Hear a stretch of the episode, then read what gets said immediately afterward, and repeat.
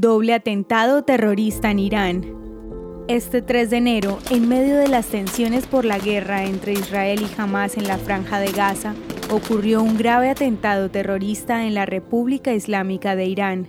Dos detonaciones de explosivos impactaron a una multitud de personas que participaban en un evento conmemorativo para recordar el cuarto aniversario de la muerte del importante ex general iraní Qasem Soleimani. El ataque se produjo cerca de su tumba, en un cementerio de la ciudad iraní de Kermán, ubicada a unos 820 kilómetros al suroeste de Teherán.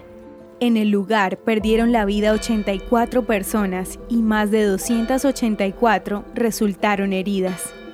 Una vez controlada la situación, el primer ministro iraní se pronunció públicamente prometiendo una contundente respuesta para castigar a quienes se atrevieron a efectuar el más grande atentado que ha sufrido Irán desde 1979. Este álgido momento fue usado para acusar a Israel, sin ninguna prueba, de ser el autor de semejante acto terrorista. Ismail Kahani, alto comandante de la Fuerza Al-Quds de Irán, declaró que los atentados habían sido perpetrados por agentes del régimen sionista y de Estados Unidos.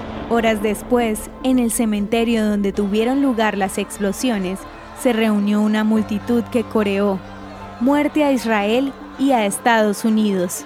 Sin embargo, contrario a lo señalado por los altos mandos iraníes, el atentado fue realizado por el grupo terrorista Estado Islámico, quienes reivindicaron la autoría del doble atentado.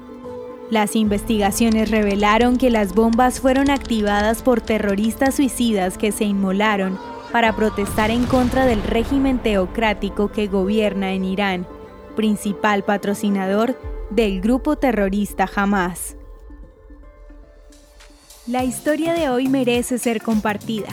Piensa en un amigo y envíasela.